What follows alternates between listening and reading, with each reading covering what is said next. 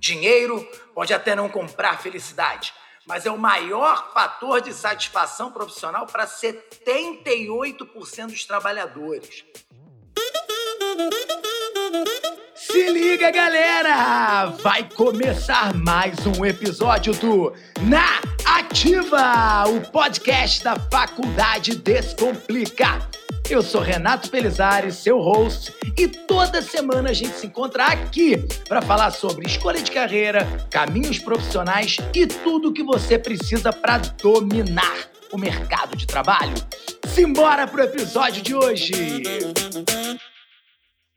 Muito bom, galera! Hoje eu tenho aqui dois convidados incríveis. E eu, Odinha, como já te conheço há longuíssima data, vou começar apresentando nosso outro convidado, ó, né? Alan Soares, criador do Boletinhos, projeto de conteúdo sobre educação financeira que ajuda jovens a pagarem seus boletos sem pirar no processo. Fala, Alan! Bom dia, boa tarde ou boa noite, quando estiver ouvindo. É, é isso aí, a gente uh, gosta de falar de educação financeira lá no, no, nos meus canais. É, mais do que educação financeira, na verdade, eu gosto de chamar de saúde financeira, porque eu acho que a gente tem que estar tá com saúde mental, saúde física e saúde financeira tudo em dia, para a gente, enfim, seguir a vida tranquilos e não pirar com os boletinhos mesmo. Obrigado. Alan, quero deixar claro, é porque, é porque é podcast, porque se fosse vídeo, o pessoal ia ver que eu já estou com o meu, o meu bloquinho aqui para anotar todas as suas dicas. Porque se eu, no auge dos meus 40 anos, ainda tenho aí minhas dúvidas, eu imagino essa galera que está aí, né, começando essa vida adulta, digamos, né, e, e, tentando administrar uma série de coisas, não é? Então já tô, eu já estou a postos aqui, Alan. Os millennials, geração Z, tudo cheio de dúvida, todo mundo chegando na vida adulta e não faz ideia do que é um boleto mais. Então vamos ajudar todo mundo aí. Pois é, pois é. E aqui com a gente, Alan, o cara que mais pagou boleto nessa vida.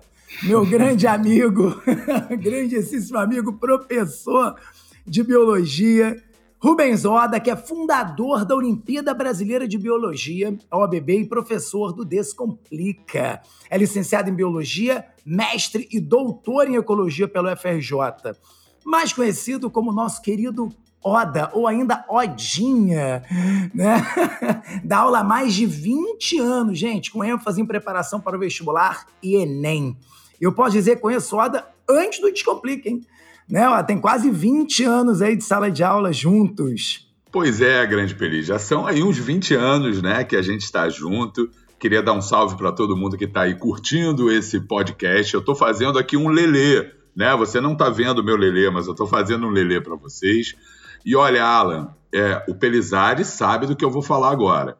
Eu devo ser o professor mais organizadinho em termos de boleto, de estrutura financeira eu poderia falar até, quiçá, um mão de vaca. E, e, aí vai ser legal a gente conversar um pouco sobre como que esse mão de vaca surgiu, como é que eu consegui controlar essa minha vida financeira para hoje eu poder estar colhendo esses louros da vitória, né, não, Peli? Então, estou muito feliz em estar aqui conversando com vocês. Pois é, vamos lá. Eu, agora, ó, agora eu vou olhar com os olhos da galera aí, né? Do pessoal mais jovem, que faz sempre aquela pergunta. Acho que é o primeiro, primeiro tema aqui da nossa conversa é o seguinte: satisfação pessoal ou grana no bolso? Porque é isso, a galera que tá escolhendo uma profissão agora, né? Que vai pensar, o que, que eu vou fazer? Caramba, que faculdade que eu vou cursar? Qual profissão que eu vou escolher? Né? Essa, acho que essa é uma pergunta das mais emblemáticas, né? Porque vem com aquela questão: dinheiro pode até não comprar felicidade, mas é o maior fator de satisfação profissional para 78% dos trabalhadores. Esse é um dos pontos que mais chamam a atenção no estudo feito pelo Ateliê de Pesquisa Organizacional, que abraçou o desafio de entender as motivações de pessoas como nós, que movimentamos o mercado de trabalho. Olha essa notícia, né? E não é novidade, né? porque quem é que nunca ouviu falar nas famosas profissões que dão dinheiro? Né? A gente escuta muito isso, desde pequeno. E não foi a nossa, né, Oda? Não foi de professor, mas a gente vai chegar lá. Bom, especialmente quando você se pega pensando em investir numa carreira que faz seus olhos assim brilharem, mas não é exatamente conhecida pelos salários altos. Olha aí. Olha aí. Por outro lado, a falta de realização e reconhecimento estão entre os principais fatores de infelicidade dos profissionais. E aí, né? Qual é a solução? Cringe ou não, os boletos estão aí para serem pagos. E hoje a gente vai te dar uma luz de como resolver esse eterno dilema entre razão e emoção. Que é isso, me senti Shakespeare aqui. Né? Mas então, lá, nessa pegada, eu acho que, é, que essa é a grande dúvida né, da galera. Poxa, satisfação pessoal, grana no bolso. E aí eu te pergunto, para você, né, até onde vai a influência do dinheiro na escolha profissional? Pois é, então, acho que primeiro a gente tem que uh, entender o que é satisfação para cada um, né? Eu acho que isso é uma coisa que muda, inclusive, muito de geração para geração. Na geração dos meus avós, satisfação era estabilidade financeira, estabilidade de carreira, conseguir se aposentar, saber que vai ganhar ali todo mês um salário é, bem direitinho. E para eles isso era satisfação, não, não se pensava em, é, na maioria dos casos, né, não vou generalizar, mas não se pensava em uma profissão que seria um hobby que viraria profissão, por exemplo. E na geração X também, dos meus pais, mas eu vejo que na geração aí dos millennials, que estão aí já na vida adulta, a própria geração Z já está chegando na vida adulta, é, a satisfação ela muda um pouco do foco. Né? Já não é mais tão, ah, eu quero uma profissão que eu vou ficar 40 anos trabalhando nela, vou aposentar nela e vou ter um salário super fixo, passar em concurso, aquele negócio que a nossa tia pergunta, ah, seu primo passou num concurso e aí não vai fazer um concurso público? Então, acho que ah, a satisfação mudou um pouco de, de foco, assim, e isso vai variar de pessoa para pessoa. Uh, para algumas pessoas, satisfação é ter um trabalho que eu possa viajar quando eu quiser, que eu possa trabalhar de onde eu quiser. Agora a gente está muito no home office, né? Tem gente que ama isso, tem gente que para ela satisfação é ter um ambiente de trabalho legal, com colegas legais, com uma chefia legal, um ambiente inspirador, inovador. Para outras pessoas, talvez a satisfação seja fazer aquilo que ela gosta. Por exemplo, ah, eu gosto muito de desenhar. Eu vou trabalhar com desenho. Vou transformar meu hobby, minha, minha paixão, em profissão. Então, acho que agora a gente tem muito mais diferentes percepções do que, que vai trazer satisfação na vida profissional. Então, eu acho que isso vem muito também da fluidez que a gente está vendo nas carreiras. É, às vezes a pessoa se forma em alguma coisa, cinco anos depois ela trabalha com outra coisa totalmente diferente. Então, as pessoas mudam muito de profissão hoje em dia, né? É, acho que não tem mais aquela rigidez de entrar numa empresa, ficar a vida inteira nela, se aposentar. Acho que isso é, um, é, é uma coisa muito do nosso tempo que vai cada vez aumentar mais mesmo. Cada vez as pessoas vão ter mais essa flexibilidade nas suas carreiras, não vão começar e terminar do mesmo jeito. É, tem uma imprevisibilidade aí também. Então, acho que é muito mais interessante a gente escolher o que a gente gosta mesmo. Digamos então, Alan, que atualizamos o conceito de sucesso, né? Até é. porque, como você estava falando, ah, para meus pais, eu tinha, meus pais tinham que ganhar muito dinheiro, porque tinham que comprar uma casa, porque eles iam ter dois, três filhos. Agora tem gente que não quer ter filhos, tem gente que não quer casar, tem gente que quer fazer o co-living, o co-housing, que é dividir apartamento, dividir uma casa com uma galera. Então, assim, as próprias expectativas mudaram, né? Então, obviamente, isso também fez com que os caminhos também se abram e possam mudar, né? O, Oda, conta pra gente, com você, porque o Oda, Alan, Oda é o cara que casou, que teve filhos, comprou casa, ele ainda tá naquele modelo né, é, é anterior que a gente citou aqui. E aí é muito uhum. legal saber como é que ele conseguiu né? Até porque eu tenho certeza que a influência da escolha do Oda não foi o dinheiro na hora de escolher a profissão dele, né? E não que ele não tenha tido sucesso na profissão dele, mas lá atrás, eu mas deixa o Oda contar como é que foi o equilíbrio entre grana e carreira na sua escolha profissional. Você vê, né, Alan, como é que são os amigos, né? O, o Pelizari foi bastante sutil ao falar que eu sou velho. Foi, foi, foi só isso assim que ele fez. Obrigado, Peli. Obrigado, valeu. Peli, eu acho, acho que a pergunta é muito legal, até porque quando vocês estavam conversando né, sobre a diferença das gerações, eu estava até pensando aqui em como que também nós mudamos ao longo do tempo, né? Então, mesmo pegassem uma pessoa como eu, eu vou falar um pouco da minha experiência, uma coisa foi o Oda, quando tinha 16, 17 anos de idade, ter escolhido biologia. Então, a minha escolha pela biologia e que, pô, não me arrependo e nunca me arrependi de ter escolhido biologia, ela foi pensando zero em dinheiro, zero, zero em dinheiro, zero em financeiro, zero em sucesso. Foi pensando em algo que eu sempre quis fazer a minha vida inteira, porque eu me enxerguei sabe, mergulhando desde os 12 anos de idade, acampando desde que eu estava de fraldinha, caminhando pela restinga com meu pai para poder pegar pitanga. E eu falei, cara, eu quero fazer isso para minha para minha vida, eu quero ser pago para poder fazer isso. Então a minha escolha pela biologia foi na paixão, foi no amor, porque eu tinha 17 anos. Só que o tempo foi passando, e nem, nem muito tempo assim depois, né, quando eu já tinha ali é, 21 anos de idade, eis que pintou Lorena, né, a minha filhinha que estava chegando. Eu falei, opa, então agora é um momento em que a escolha não pode ser uma escolha baseada só na paixão. Eu tenho que ter também uma escolha para que me alicerce financeiramente, para que assim eu possa sustentar essa família que estava incipiente, que estava se, se criando a partir daquele momento. Então, acho que, que essa é uma, uma dica, né? uma, uma situação interessante, porque às vezes você pode encontrar fórmulas mágicas de sucesso, escolha pela paixão, escolha... mas talvez a sua própria realidade naquele momento não, não permita que você faça isso. Né? Então, acho que existem N realidades diferentes. Então, eu me vi naquele momento com uma nova porta se abrindo, que era, opa, vou me tornar professor, porque era uma forma em que me tornando professor e não ficando lá no mato como eu queria, eu conseguiria um dinheiro mais rápido. E eu me encontrei, né? Eu me encontrei. Então acho que é muito, muito, muito importante, primeiro, né, que as pessoas sim busquem aquilo que elas gostem. Mas é que, como todo mundo fala assim, não, você tem que escolher por amor, por paixão, às vezes a gente se sente até um pouco culpado quando fala assim, não, não, não. É, eu comecei a dar aula para ganhar dinheiro, porque eu precisava ganhar dinheiro naquele momento. E eu acabei me apaixonando por dar aula. Né? Então, eu, eu, eu acho que as pessoas, sim, né, em alguns momentos da vida, podem fazer escolhas que sejam pautadas mais no ponto de vista financeiro e aí o que importa, como tudo na vida, vai ser o equilíbrio. Que isso, Odinha, que isso. E é legal, como eu acompanhei grande parte dessa história, né? Eu tô aqui ouvindo e lembrando, né? Cada etapa, cada momento, muito bacana. Mas aí tem uma coisa interessante. Alan, a gente está falando dos jovens, para mim, dos jovens. O planejamento financeiro para jovens início de carreira é algo muito importante, né? E não é todo mundo que tem isso em mente, né? Para quem nunca precisou lidar com as próprias finanças, esse pode parecer um assunto um pouco distante, né? Mas essa não é a realidade da maioria dos brasileiros. Quase metade dos jovens do nosso país precisam trabalhar e estudar ao mesmo tempo. Né? Mas será que eles sabem lidar com dinheiro? Se você é do time dos que responderam que não, né, fique sabendo que não está sozinho. Quanto mais cedo você aprender a lidar com dinheiro, menores serão os perrengues causados por ele mais lá para frente, né?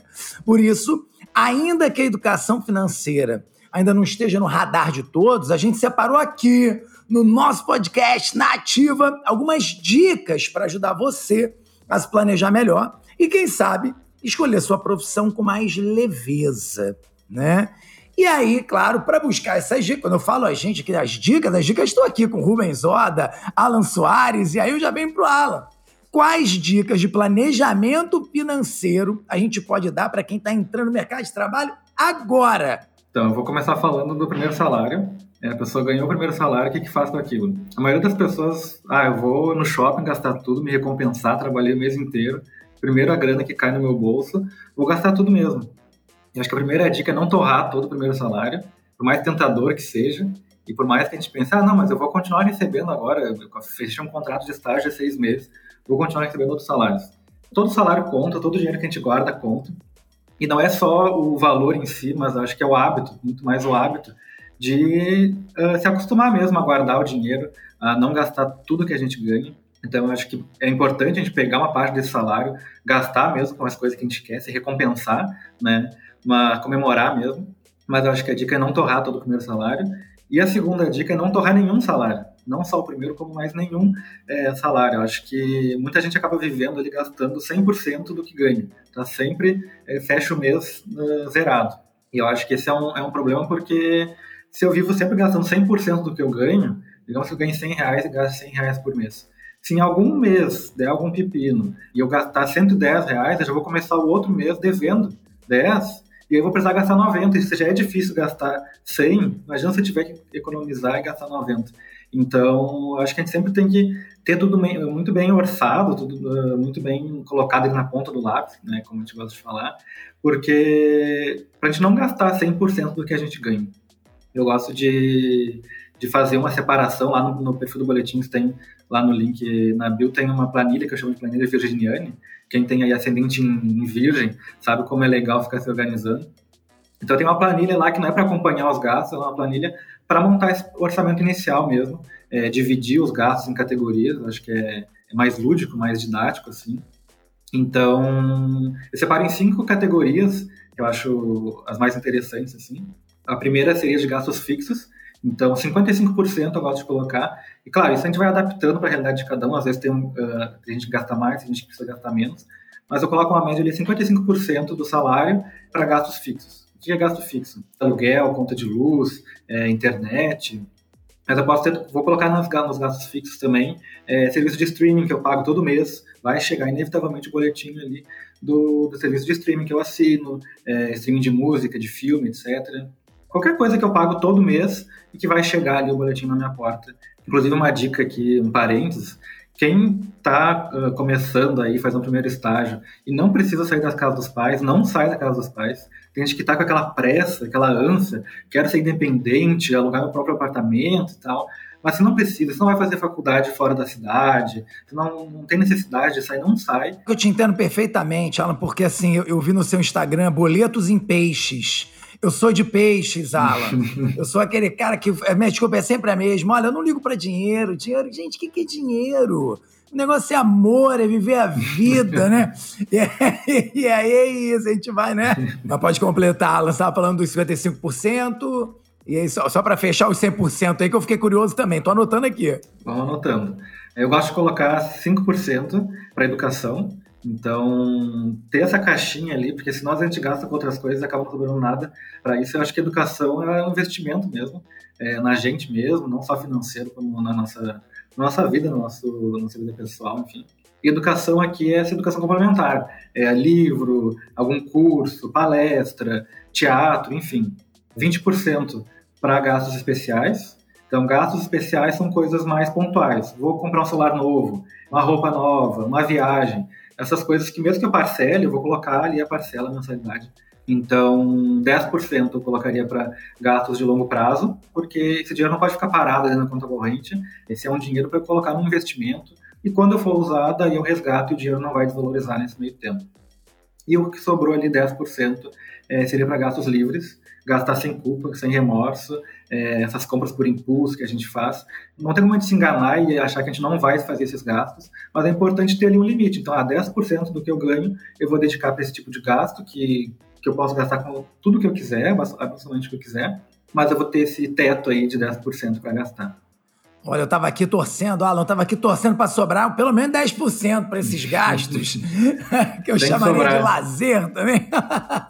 uhum. Claro que tem parte do lazer que entra nos gastos fixos, tá? eu entendo, mas eu queria uma porcentagem boa aqui para. e aí, mas aí eu fiquei pensando aqui, Alan, eu falei assim: olha, quando o jovem, então, né, ele vem e ele, ele começa a pensar nisso desde cedo, é natural que ele vá buscar também, então, na hora de escolher a carreira dele, que ele dê sim um peso muitas vezes é, maior à questão salarial, né? Claro, que a pessoa com 17, 18 anos que sente e faz essas contas, olha, eu quero morar sozinho com tal idade, eu quero poder gastar tanto com isso, eu quero poder comprar isso, ele passa a ter uma noção muito maior do quanto ele de fato tem que ganhar.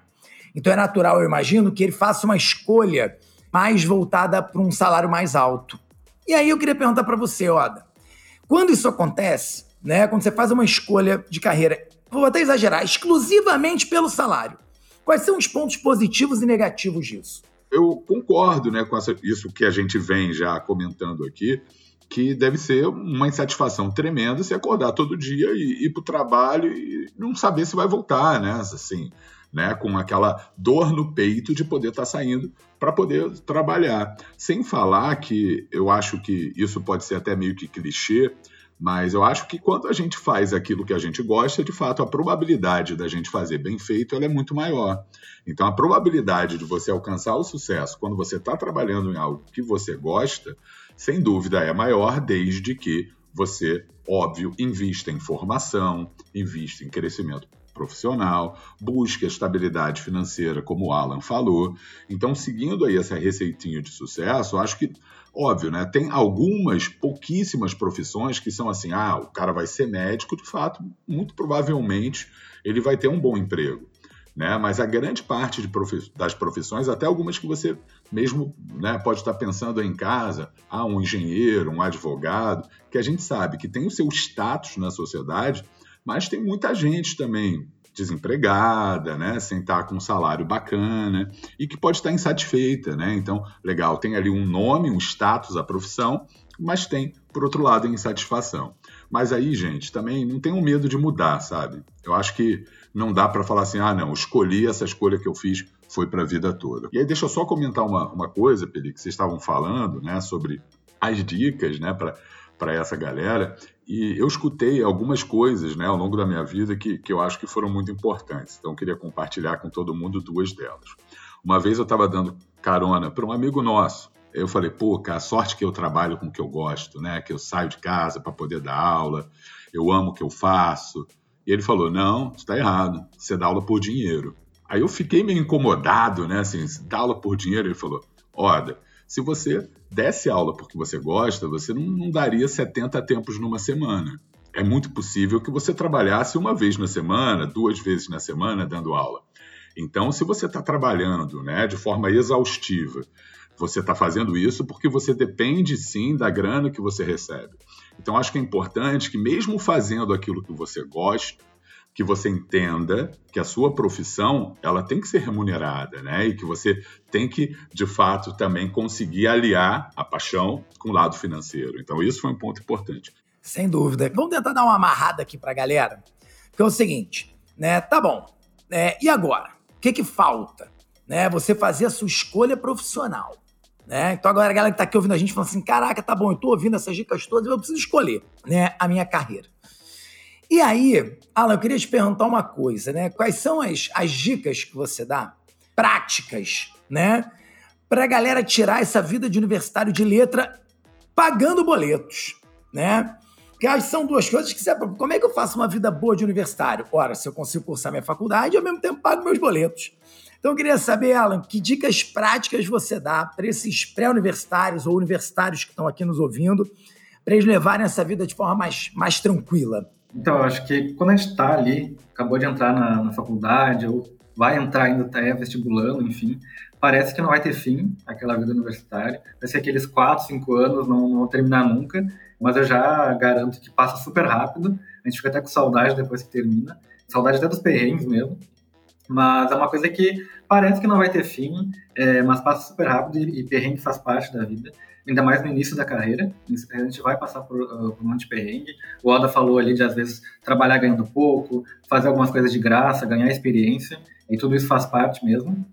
E eu acho que a gente não pode querer colocar, uh, que nem minha avó falava, colocar o carro na frente dos bois. É, a gente não pode ficar se comparando com alguém que está 10, 20, 30 anos na carreira está ganhando ali 10 vezes mais que eu e pensar, ah, eu sou um fracasso na minha carreira. Já me formei, já estou com diploma e estou ganhando tão pouco. Então, eu acho que a, gente, primeira coisa não ficar se comparando. Às vezes até um colega no mesmo semestre que tu está ganhando mais que tu, não tem problema. Às vezes ele tá seguindo uma área que o salário inicial é maior, mas que na área que tu, tu vai seguir, dali a 10 anos tu está ganhando mais que ele, enfim. Eu acho que, que, a gente tem que entender que cada coisa tem seu tempo, que a gente vai começar ganhando pouco como estagiário mesmo, e que a gente não pode também querer apressar o nosso processo. Eu acho que dicas práticas, assim, além de dessa coisa mais mental de não se comparar, eu acho que é muito importante a gente, que eu falei lá de se planejar, mas não adianta planejar só, colocar aquilo na cabeça, fazer o orçamento, colocar na ponta do lápis é, e não colocar na prática mesmo. Então, eu acho que a primeira prática seria a começar a anotar os gastos. Vou ali, comprei um pão de queijo na padaria, anota esse gasto paguei ali a conta de luz, anota esse gasto. Acho que a gente tem que criar o hábito de ir anotando ali todos os nossos gastos. Tem gente que faz isso no papel mesmo, a gente gosta de fazer no celular, no aplicativo, é numa tabela de Excel, acho que varia de pessoa para pessoa. Mas é importante ter esse controle financeiro mesmo, porque daí vai chegar no final do mês e aí, ah, sei lá, dia 20 já não tem mais dinheiro. O que aconteceu? A gente não tem como ter o diagnóstico do que aconteceu se a gente não tiver onde olhar, né? Se a gente não tiver de onde analisar esse, esses dados.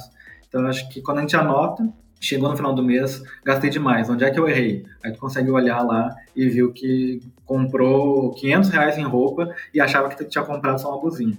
Então, depois que tu começa a anotar, com o passar dos meses, a gente vai, isso vai tornar automático mesmo.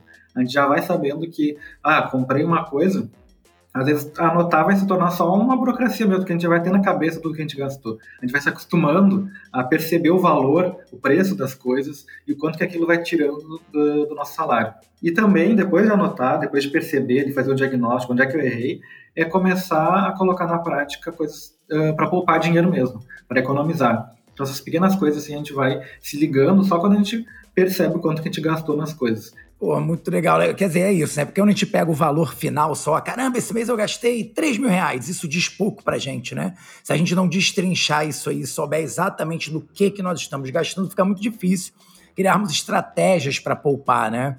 Pois é. Bom, olha, gente, eu não sei vocês. Eu tenho a sensação que agora eu posso fazer qualquer planejamento aí.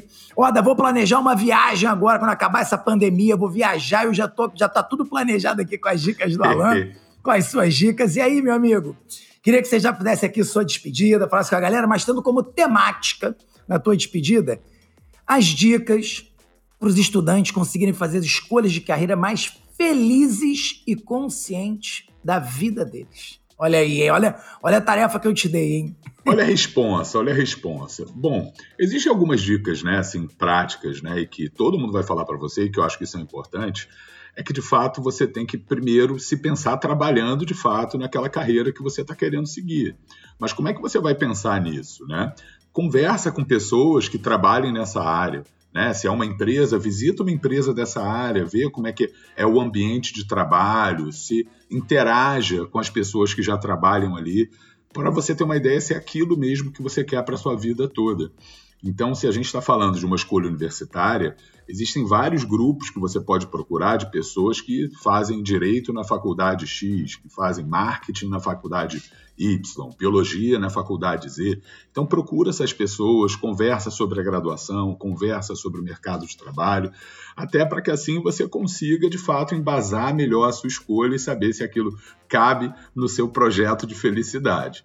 Insegurança sempre vai ter, gente. Sempre vai ter né, Peli? Não existe assim, ah, eu estou 100% certo que eu vou fazer biologia, que eu vou fazer medicina. Não existe isso. Mas faz parte do jogo. E além de fazer parte do jogo, entenda que ao longo também da carreira você vai poder falar, cara, fiz uma escolha maravilhosa é isso que eu quero para a vida inteira. E como eu já falei aqui, você pode também, não, cara, não, não é por aí, eu vou recomeçar. Eu acho que hoje a gente tem cada vez menos medo de, desses momentos de recomeço. Né? Então, tenta pesquisar, que eu tenho certeza que você vai ser feliz. E sobre grana, gente, seguir essas dicas de organização que o Alan deu, isso é muito importante, porque isso eu converso até com minha esposa, Peli. Quando a gente se conheceu, eu ganhava 250 reais por mês. Era minha bolsa de iniciação científica do CNPq, 250 reais por mês. Eu guardava 50, entendeu? Então eu já guardava ali cerca de 20%. E até hoje Hoje eu estou conseguindo guardar 30%, é só para te dar uma invejinha, né? Uma invejinha aí por dentro. Mas na época eu conseguia guardar 50 reais por mês e a gente era feliz, Pele. A gente era feliz, entendeu? A gente ia a pé para casa de um do outro para economizar passagem, né? Ou, ou porque economizando passagem a gente comia o cachorro quente na esquina que era mais ou menos o mesmo preço. E aí você pensa, ah, não, mas hoje o Oda, professor famoso, está cheio de dinheiro. Não, porque você vai ganhando mais e os gastos vão aumentando também.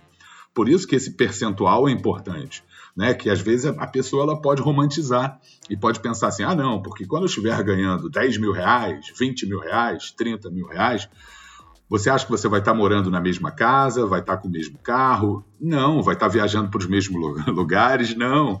Então, por isso que essa organização é importante, porque, sem dúvida, você vai ter também um aumento muito maior nos seus gastos. E aí, sabe, Peli, como recado final que eu tenho para dar aqui é o seguinte: olha só, hein, que responsa. É um poema do grande Fernando Pessoa. Para ser grande sem inteiro. Porque, ó, para ser grande, centeiro, nada teu exagera ou exclui. Sê todo em cada coisa. Põe quanto és no mínimo que fazes. Assim, em cada lago, a lua toda brilha, porque alta vive. Então, se você quer ser grande, centeiro. É isso. Faça a escolha e mergulhe de cabeça, sabe? Não fica no e se. Ah, e se eu tivesse escolhido? E se eu tivesse feito? E se... Não, gente. É muito mais fácil, eu, eu me sinto muito melhor em me arrepender pelas coisas que eu fiz do que me arrepender pelas coisas que eu deixei de fazer, né? Pô, se eu tiver. Nada, nada. Vamos lá, vamos fazer, vamos de cabeça, que sem dúvida, no fim, tudo dá certo. Você sabe que eu sempre falo isso: no fim, tudo dá certo. Às vezes não está dando certo é porque não terminou. Continua, continua lá na, na braçada que o seu momento vai chegar. É isso, eu tô na dúvida agora se eu achei mais bonitas as palavras do Fernando Pessoa ou as suas. Quando te apresentar no próximo podcast, eu vou colocar no final. É professor, mestre, doutor e poeta, Rubens Oda. e Alan, sua despedida, seu recado final e não esquece de no final colocar suas redes sociais pra galera curtir assim como eu estou curtindo. Manda ver. Bom, gostei muito do nosso papo, eu acho que o pessoal que está ouvindo deve ter gostado bastante também. Eu acho que o principal é, é o que eu falei de não se cobrar muito, não se comparar, não apressar as coisas e realmente buscar esse equilíbrio que o Alda falou entre ter uma estabilidade financeira, ter uma, uma renda que vá satisfazer ali os planejamentos, mas também gostar do que a gente faz, né, gostar da carreira que a gente escolheu, não se prender também muito numa profissão só. Uma dica que eu dou é, é da pessoa depois que ela escolhe ali o curso que ela quer fazer, ah, quero fazer, sei lá, cinema. Às vezes a gente tem uma ideia muito limitada do que faz uma pessoa formada em cinema, por exemplo. Ah, é só diretor e roteirista? É, e aí, quando a gente pesquisa, a gente vê que tem milhões de opções, tem um leque de, de profissões que a pessoa pode seguir aquele diploma. A pessoa pode trabalhar em produtora, pode fazer concurso público, pode trabalhar no Descomplica também, gravando ali os vídeos. Então, tem muitas opções de profissão é, e de faixas salariais também. Então, às vezes, eu posso, depois de escolher minha profissão, seguir um caminho que eu nem sabia que existia e me permitir mesmo trocar de área quando, quando eu achar necessário e aquilo de sempre buscar uma satisfação pessoal e sempre buscar também um equilíbrio ali financeiro. Nunca colocar ali, ah, eu, eu tô ganhando mil e eu quero viver uma vida de quem ganha cinco mil. A gente tem que viver de acordo com a nossa realidade naquele momento. Talvez eu vá ganhar cinco mil daqui a alguns anos, talvez, mas por enquanto eu tenho que viver com um salário de mil.